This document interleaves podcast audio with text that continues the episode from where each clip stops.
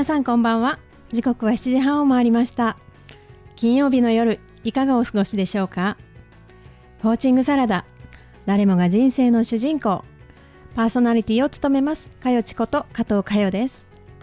この番組はれいちゃんとかよち2人のメンタルコーチが集まってより多くの人にコーチングコミュニケーションを知ってもらいたい。そして日常で使ってもらいたい。そんな思いから始めた番組です。誰もが人生の主人公として生きてほしい。それが私たちの願いです。ということでれいちゃんから自己紹介お願いします。はい。皆さんこんばんは。海外駐在ママのための私らしい幸せライフエリターをしています。湯本玲奈です。アドラー心理学をベースに本質的な生き方を追求する駐在妻駐在ママが夢や思いをどんどん叶えていくお手伝いをしています。今週もよろしくお願いします。はいありがとうございます。改めましてライフデザインコーチかよちこと加藤かよです。自然体のあなたが一番素敵。将来に迷っている女性が自分らしく自由に生きられるように心と居場所を整え生き方そのものをデザインしていくというサポートをしています。本日もよろしくお願いします。よろしくお願いします。あのね、うんうん、この間ね、うん、えー、今私たちパーソナリティやってるじゃないですか、はい、ちょっとあるお方から、はい、あのゲストでラジオ出てくれませんかっていう、オファー。がをいただきまして、はいはいはい、行ってきたんですよ、えー、収録に、うんうんうん、もうなんかね、うん、ゲストって初めてなんで。あそうなんですね。意外ですね意外でしょ、うん、こうねなんか3年目にもかかっているのにゲストっていう、うん、立ち位置で行ったことがないので、なんかすごい緊張して、うん、でしかも30分私について語るなんてこともないので。確かにね。ね。だからね新鮮でしたね。ゲストの気持ちがゲストの気持ちが分かりますよ、うん、だからそういういろんなねポジションでこうチャレンジするのってやっぱり面白いなと思いました、うんうん、それなので、はい、あの今日もね素敵なゲスト様をお迎えしておりますが、今のゲストさんの気持ちが痛いほど分かります。ね、ということで、あの楽しみに聞いてください。はい、はい。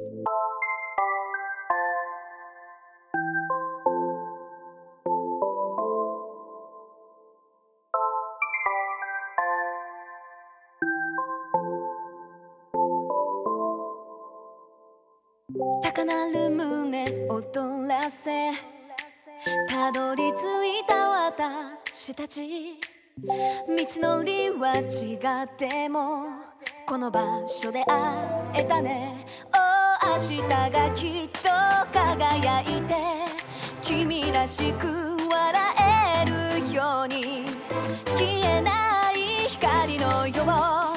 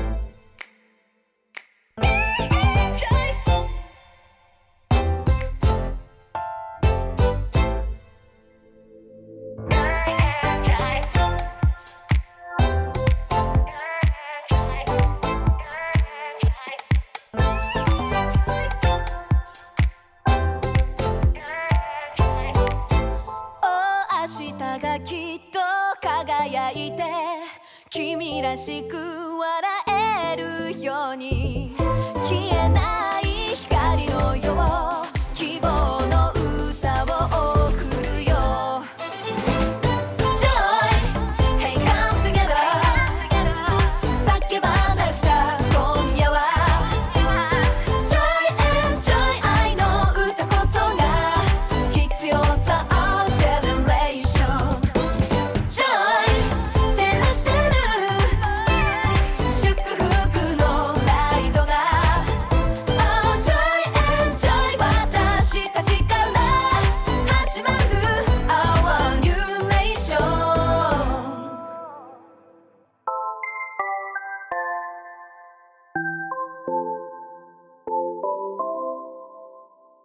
ーチングサラダ。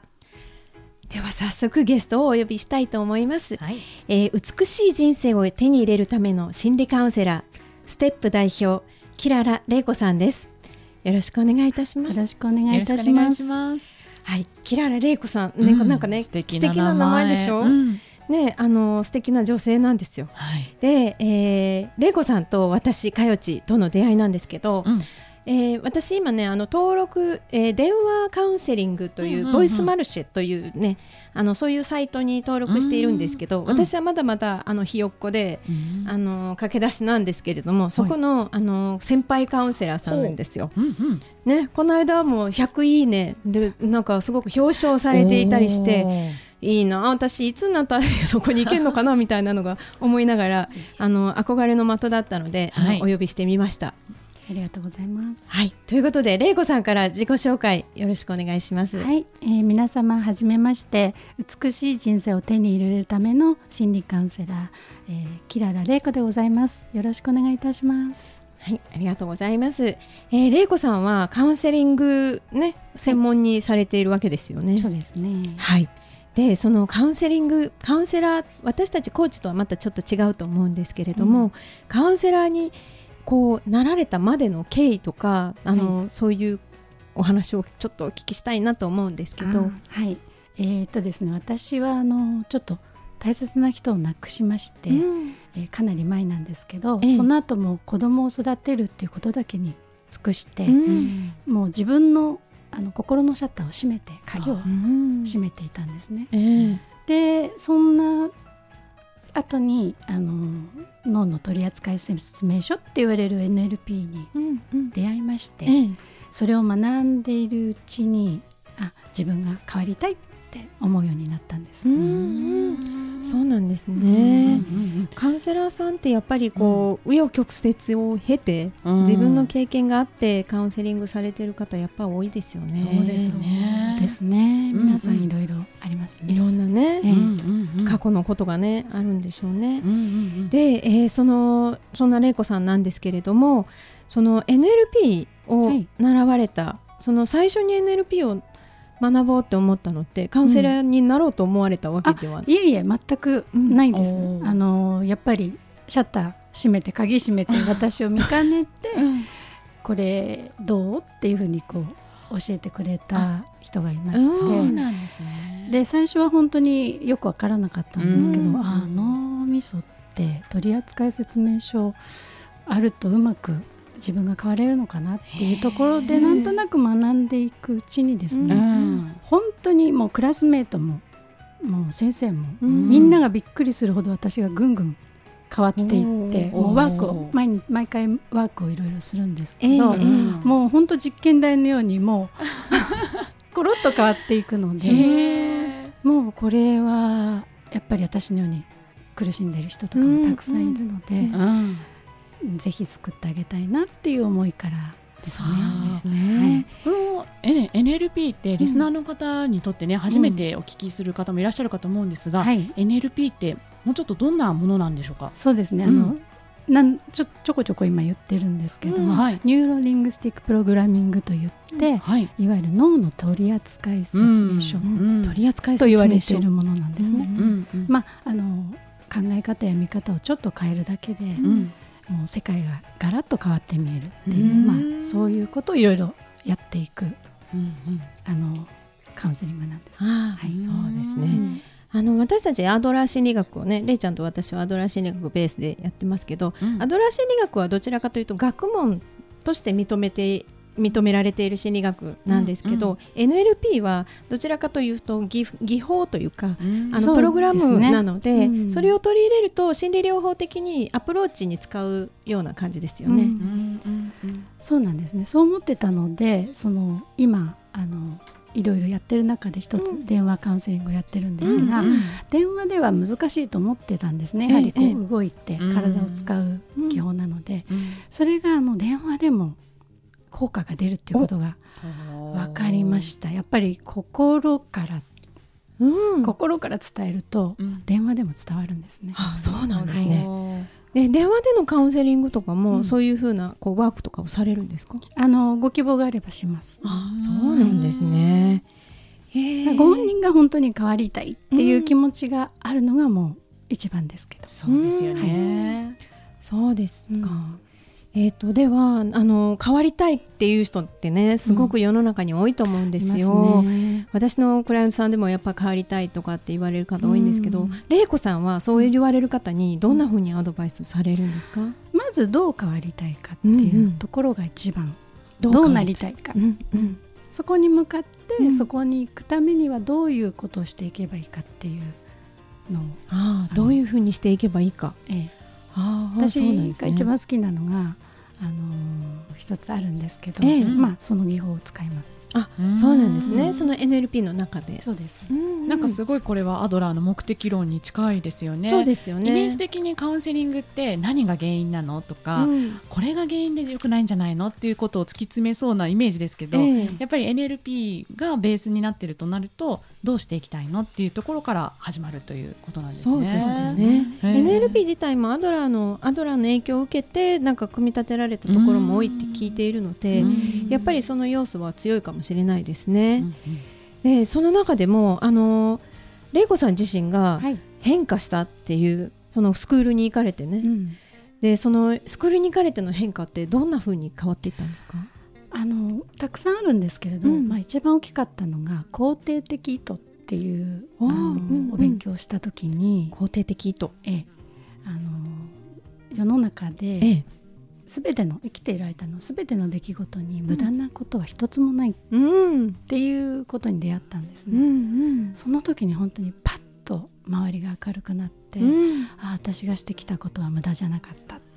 あそこに本当にあの光を感じました。うん。あ、うん。そうですね。なんかあの過去のことを認められないっていうか、ええ。そこに悔いがあってそう、ええ。あれさえなければとかそうですね。あの育てられ方をしなければとか、うん。こうあの人にあ合わなければとか、うん。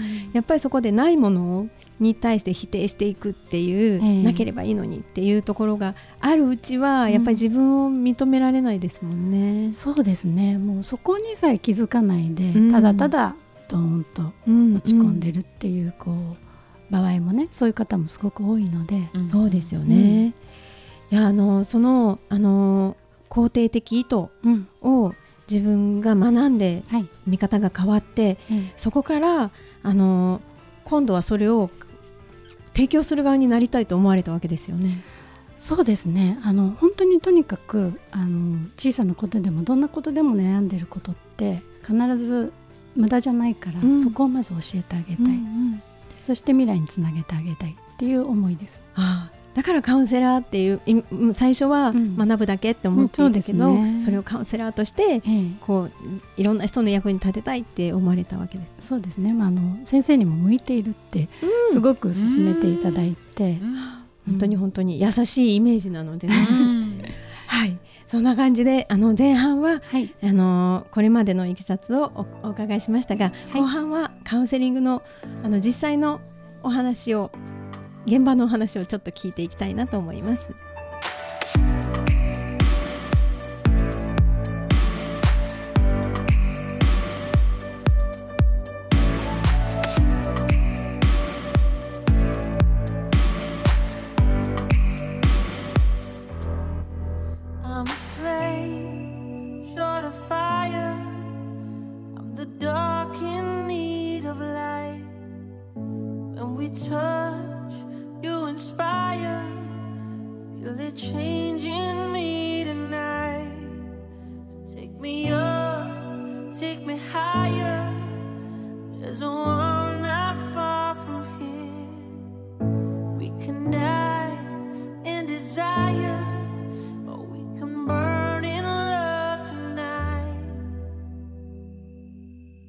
Hearts alive,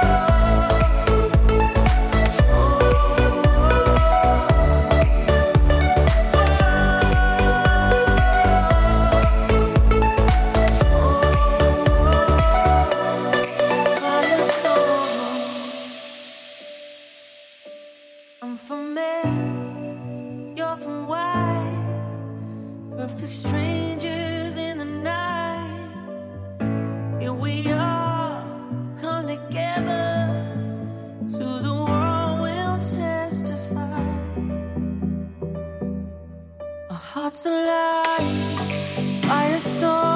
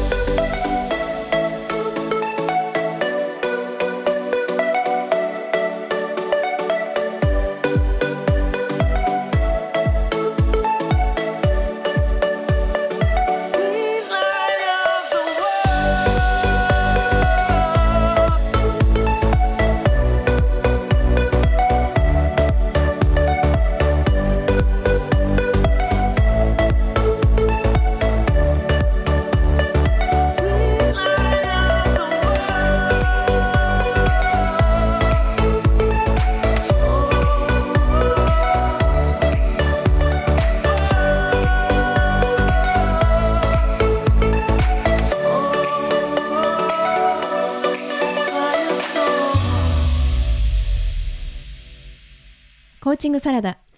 ここからは後半です、えー前半はあの今までのカウンセリングになったまでの経緯をお聞きししましたが、後半はですね実際にカウンセリングどんな風にされているのかなっていうのをちょっとお聞きしたいなと思うんですけれども、はい。えーえー、玲子さんはどんなカウンセリングをされてるんですか、えーとですね、大きく分けて今3つ、うん。えー対面。対面、それと、えー電話。うん、電話。あとはあの中小企業の社長さんなんかの顧問ですね。あ、はい。そうなんですね、はい。えっ、とではあの実際来られる方ってどういう方が多いんですか？そうですね、あのやはり3、40代の女性が圧倒的に多くてですね、やっぱりこう悲しみを抱えてるうん。方が多いですね。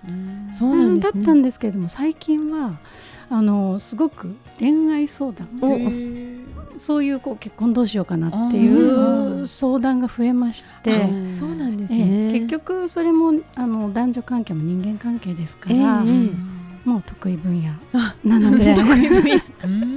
はい。なるほど、うんそうなんですね。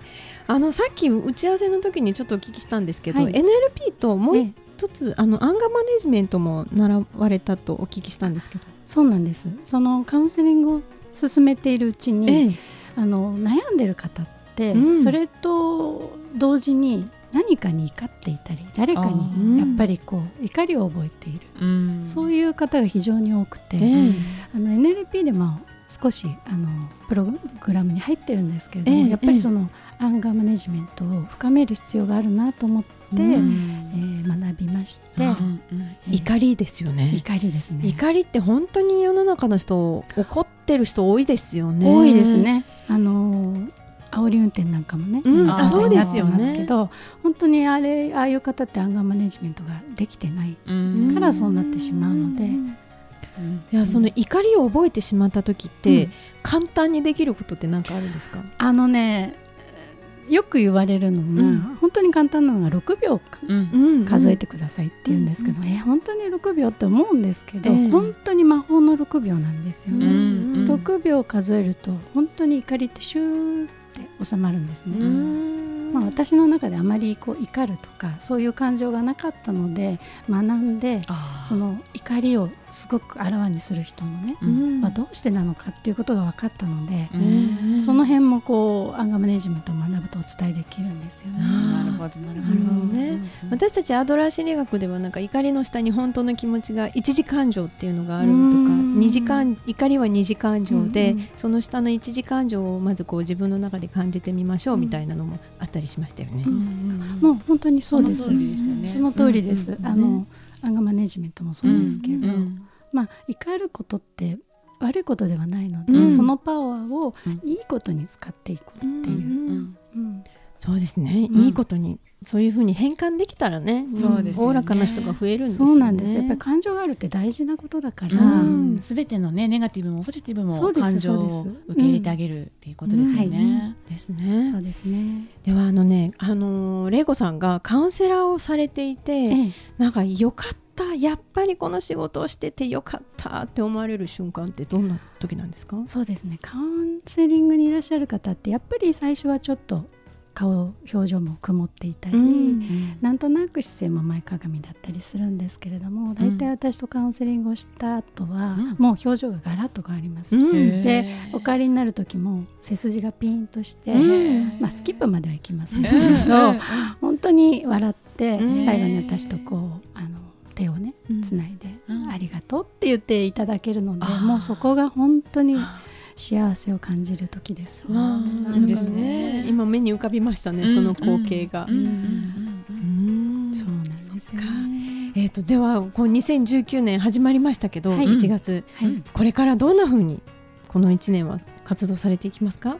そうですね。あのカウンセリングっていうと、うん。今日本ではすごく敷居が高くて、えどうやっていこうどこ誰に行こうっていう、こうみんなね。うんなんとなく人に言えないようなあのイメージがあると思うんですけれども、ええ。やっぱり欧米のようにもっと簡単にねちょっとカウンセリング行ってくるあのエステに行ってくるわうん美容院に行ってくるわっていう感じで、ちょっと私カウンセリングに行ってくるって言えるようなあそういういいですね。いいですね。風にしていきたいなと思ってます。うんうんまあそすね。そのためにもあのセミナーとかをうん。割とこうあのガチガチな心理学ではないセミナーをうん。開いて皆さんにこう身近に思っていただくっていうことをやっていきたいなと思ってます。いいですね。いいですね。はいやっぱりこうそういうそのそういう機会さえなんかもう内緒にしたくなっちゃうこの日本なんですよね。うんだからそれがこうちょっとでもそういう人たちが増えていけば、え穏やかな笑顔の人がね増えますよね。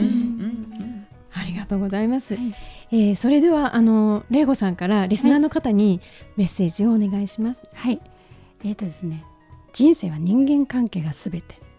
職場であってもん家庭でも学校でも趣味の集まりでも何でもそうですけど人間関係がすべてなので人間関係が円滑ならすべてがうまくいくと言ってもね過言ではないので、ぜひあの心にモヤモヤを感じたらそれをスルーせずに早い段階でカウンセラーに相談をしていただきたいと思います。まさにそうですね。本当ですね早いうちに。うん早いうちに。はい。えー、とそれではあのこの番組ではですね、はい。あのし一日に一つおすすめ情報をお届けしているんですけれども、ええ。今日はせっかくなので、玲子さんのおすすめって何かありますか？そうですね。もうたくさんあるんですけれども、うんうん。あの最近ちょっと面白いなと思っているものがありまして、ええ。携帯でできるんですけどアプリなんですが肌パシャっていう、肌パシャ、肌パシャ。可愛い名前。うん。ええ自分の肌の状態をうん、カメラで撮って、うん、日々それをこうあの記録していくっていうものなんですね。私もまだ本当に何日かなんですけれど、朝それをしてうん。まあ自分の、まあ、年齢はあまり気にしてないですけど、うん。それよりもちょっといい判定が出ると、うんものすごく気持ちが上がって上がる上がる。上がるんですよね。いい一日になりそうですね。もうねちょっとしたことなんですけども、うん。すごく一日明るく過ごせいいスタートが切れるんですね。うもうこれも本当にあの脳の取扱説明書みたいなもので本当に簡単にちょっと考え方やあのそういうことを変えるだけでうん。人生が明るくね美しく変化すると思いますのでいいですこういうこれも一つにね使っていただけたらと思います。いいですね。自分を知るっていうののねね第一歩ですね。本当ですね。やっぱりね夜更かししたりちょっとすると出ますかあら出ますよ。んね、それではあのなんかお知らせがあるそうなんですけれども。そうなんです。えっ、と2019年1月19日土曜日明日なんですけれども、えー夫婦問題カウンセラーの住吉久子さんというねあのボイスマルシェでご一緒している大先輩なんですが、その方とコラボをしまして、ええ、えー午後のお抹茶午後のお抹茶。ゆったり心理を語るひとときというセミナーを開催しいいます。ですね。すごいなんかい。そうなんですす。あの私たちちょっと茶道の心得がありますので、へえー着物を着てーうんあのお茶を立ててお菓子をいただいてリラックスしながら心理を学ぼうという、あうんそうなんですね。そのはい参加者の参加者の方も着物着ないといけないんですか？い。えいえもう参加のする方はもうご自由にリラックスなさ、できる格好でいらしていただければと思います。ーはいいいですね。新年をね、本当新年ね、いいねいいスタート切れそう切ですよねね。はいうんはい、ありがとうございます。えーそれでは、えー本日のゲストは美しい人生を手に入れるための心理カウンセラーステップ代表キララ玲子さんでした。はい、ありがとうございました。ありがとうございました。1月18日のコーチングサラダですがいかがでした？レイちゃん。そうですね。もう玲子さんのこの落ち着いた雰囲気が、その100いいねもらえる。あ確かにそうなんだろうなってすごい今、隣でお話伺ってて感じました。そうなんですよね、うん。なんかこう醸し出すね、うんなんかキラキラさがね名前にも表れてるなっていう感じ。なんかただのキラキラじゃなくて本当落ち着いた感じのキラキラでしたね。ね、本当楽しかったです。はい。ということで本日のコーチングサラダはこの辺りで。パーソナリティはかよちとレイちゃんでした。また来週金曜日の夜にお会いしましょう。良い週末を。